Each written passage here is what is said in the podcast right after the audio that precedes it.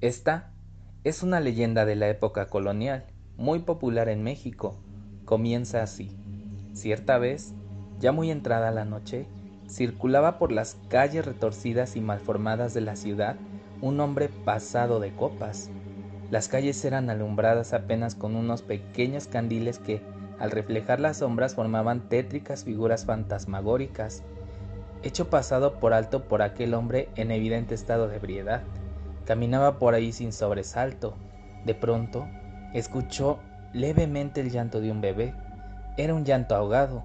Se detuvo tambaleante, pero ya no escuchó nada más que el aullar de los perros en la lejanía. Al desplazarse unos metros más, escuchó ese llanto. Ahora sí era claro. Era el llanto de un bebé. No podía confundirse.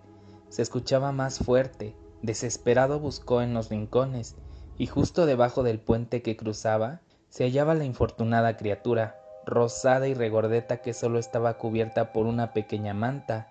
El hombre levantó al bebé sin antes maldecir a la desnaturalizada madre.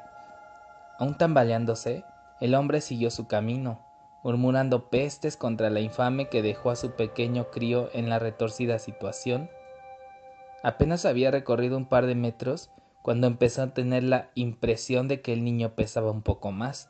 Siguió avanzando cuatro calles más y evidentemente se percató de que el chiquillo era más grande y pesado. Ya no podía con él.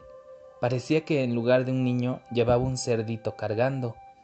Cuando se acercó a la luz del siguiente faro para ver bien al niño, levantó la manta y efectivamente, para su sorpresa, era un cerdo lo que tenía entre sus manos, el cual lo miró con los ojos encendidos, cual brasas ardientes, rechinó los colmillos como si saboreara el terror que le provocaba al hombre, lanzó al animal por los aires y exclamando un ave María purísima, se echó a correr por las retorcidas calles empedradas.